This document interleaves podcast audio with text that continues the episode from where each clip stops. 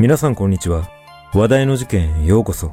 今回取り上げる事件は、東海道新幹線車内殺傷事件です。この事件は、新幹線の車内で男女3人が男に殺傷された事件ですが、犯行場所に新幹線の車内を選択した男の動機に世間は驚愕しました。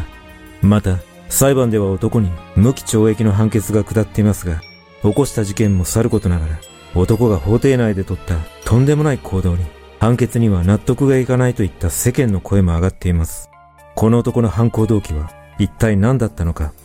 まずは事件概要からどうぞ。事件概要。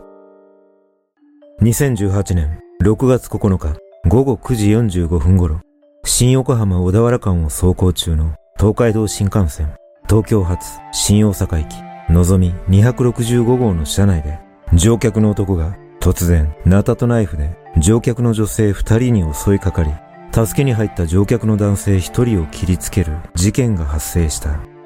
この騒ぎによって午後10時4分頃、新幹線が小田原駅に臨時停車し、通報を受けて待機していた警察官が男を殺人未遂容疑で現行犯逮捕した。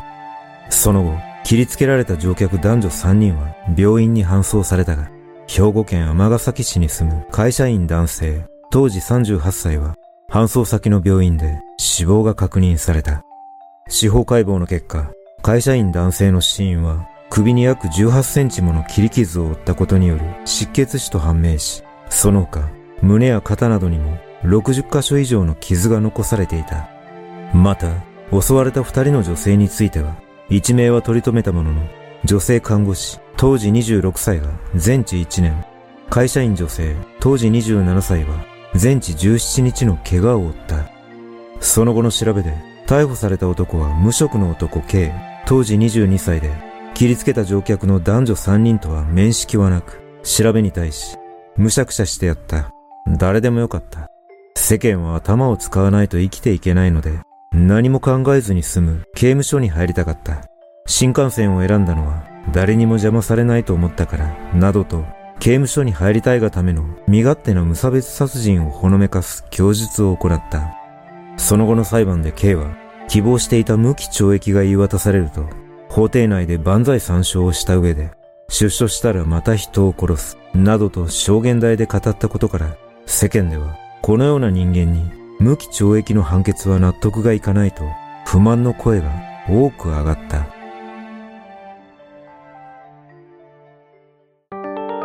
犯行計画。判決で無期懲役となった K は、1996年に愛知県一宮市で生まれ、その後、父方の祖父母宅で、両親と姉、祖父母の6人で、中学卒業まで暮らしていた。しかし、両親の共働きの都合で、K は3歳まで岡崎市にある母方の実家で暮らしていたことから、父方の祖母は K と同居することを快く思っておらず、まだ幼い K に対し、お前は岡崎の子だ。岡崎に帰れ。お前は私に三年も顔を見せなかった。といった言葉を浴びせていた。そして K が中学校に入学した頃には、言葉で責めるだけでなく、父方の祖母は K の姉の食事は作るが、K の分は作らないといった虐待にエスカレートしていた。こうした状況が続いたことで、K の心は徐々に病んでいき、次第に家族との会話もなくなり、中学2年生の頃から学校を休みがちになると、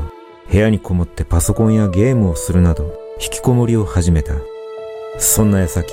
日頃の不満と思春期が重なり、K は夜中に寝ていた父親に包丁と金槌を投げつけ、警察が駆けつける騒ぎを起こすと、これを機に父親は K を避けるようになり、K も父親を嫌悪するようになったため、それを見かねた母親は、自身が勤めていた自立支援施設に K を入所させ、K は定時制高校や職業訓練校を含め約5年間施設で暮らしているが、その間の成績は優秀だったという。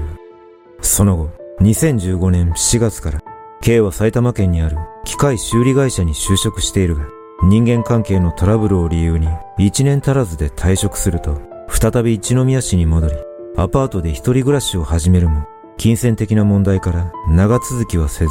2016年10月頃から母方の祖母宅に身を寄せているが、そこでも K は仕事にはつかず、部屋に引きこもる生活を続け、僕はこの世に適応しないなどと人生を悲観するようになった。このような心の問題を抱えていた K は次第に親に殺されると思い込むようになり、自ら命を絶つことをほのめかしては家出を繰り返す中、精神的な不調をきたして病院に入院すると、医師に初めて自分が自閉症であることを告げられ、心の闇がより深いものとなっていった。その後、2017年11月から K は社会復帰を目指して障害者施設で働き始めているが、約1ヶ月でホームレスになりたいとの理由で仕事を辞め、家族には行き先を告げず、旅に出ると言い残して、自転車に乗って修学旅行で行ったことがある長野県まで行き、祖母に渡されていた年金が入るキャッシュカードを頼りに公園でホームレス生活を送っていた。そして家出を始めて約3ヶ月が経過した2018年3月。K はホームレスのまま餓死するか、精神科に入院するか、または刑務所に入るかの3択に自らの人生を絞り、刑務所に入ることを決意すると、ナタやナイフを購入して無差別殺人の計画を立て始め、犯行現場をたまたま思いついた新幹線の車内に決めて事件当日を迎えた。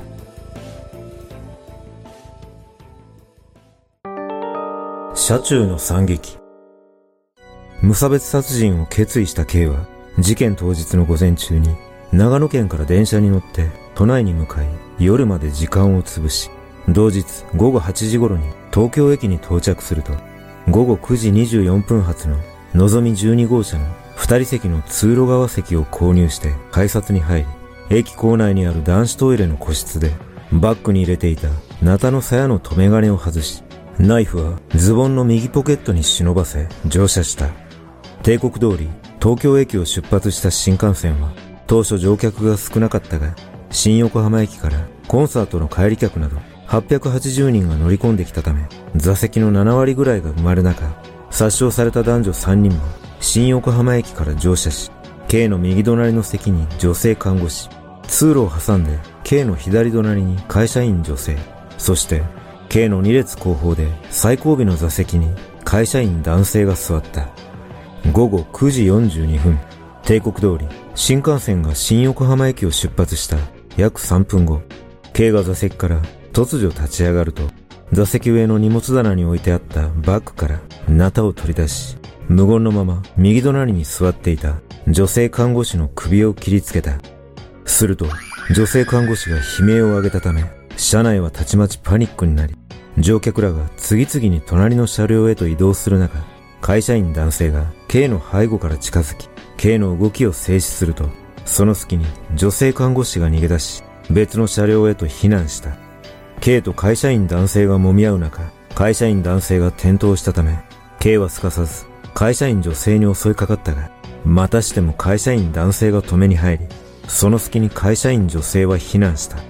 そして再び K と会社員男性は揉み合っていたが、会社員男性が倒れたところを K は馬乗りになり、ナタとナイフで何度も切りつけ、次第に会社員男性の抵抗する動きが止まった。その頃、10号車を巡回していた男性車掌のもとに乗客が刃物を持っているぞ、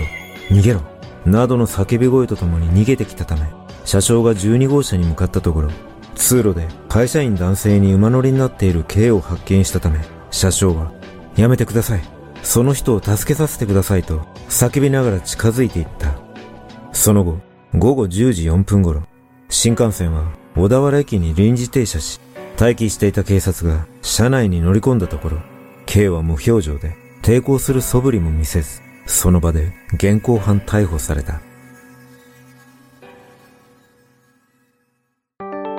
裁判の行方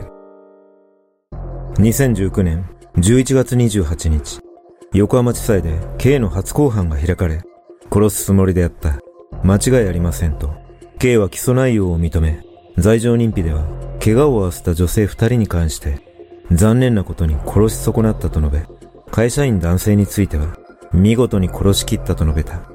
また、K の担当精神鑑定医が出廷し、K は猜疑性パーソナリティ障害があり、自分が攻撃されていると思う傾向が顕著と述べ、もともと自閉症でコミュニケーションに支障があったが、家族らの理解が乏しく、次第に増幅したものではないかと分析し、このような人格は医療だけでなく、社会全体がどう支えるかが問われる問題だと指摘した。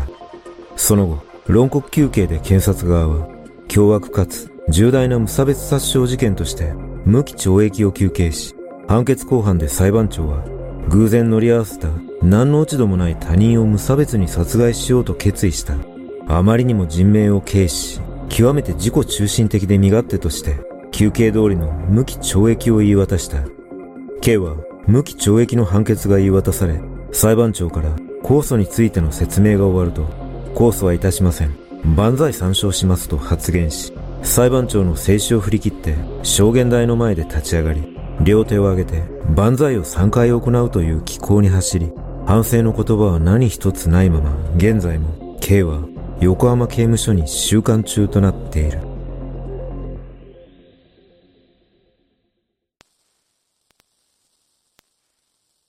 この事件が起きる約3年前には、東海道新幹線の中に男がガソリンを持ち込み、自ら火をつけて命を絶ち、火災が発生したことで女性が巻き込まれ死亡するといった事件が起きているため、新幹線での手荷物検査の必要性が議論されていましたが、その矢先、今度は凶器を持ち込んだ無差別殺人が起きてしまいました。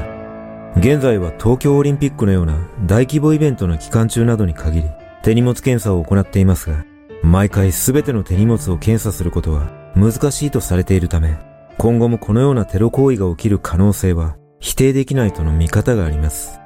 また、事件後の一部マスコミ報道で、K が3歳の頃にアスペルガー症候群の疑いがあると診断されていたことを理由に、発達障害イコール犯罪者という固定観念が植え付けられるような報道がされ、発達障害への誤解や偏見への論議が巻き起こったりもしています。そして、今回の犯人に限らずですが、やはり幼少期の家庭問題が犯行の引き金になっていることが伺えるため、このような犯罪を防止するためには、どのような対策が必要なのか、国を挙げた積極的な議論が必要だと強く感じます。皆さんはこの事件をどのように感じたでしょうか？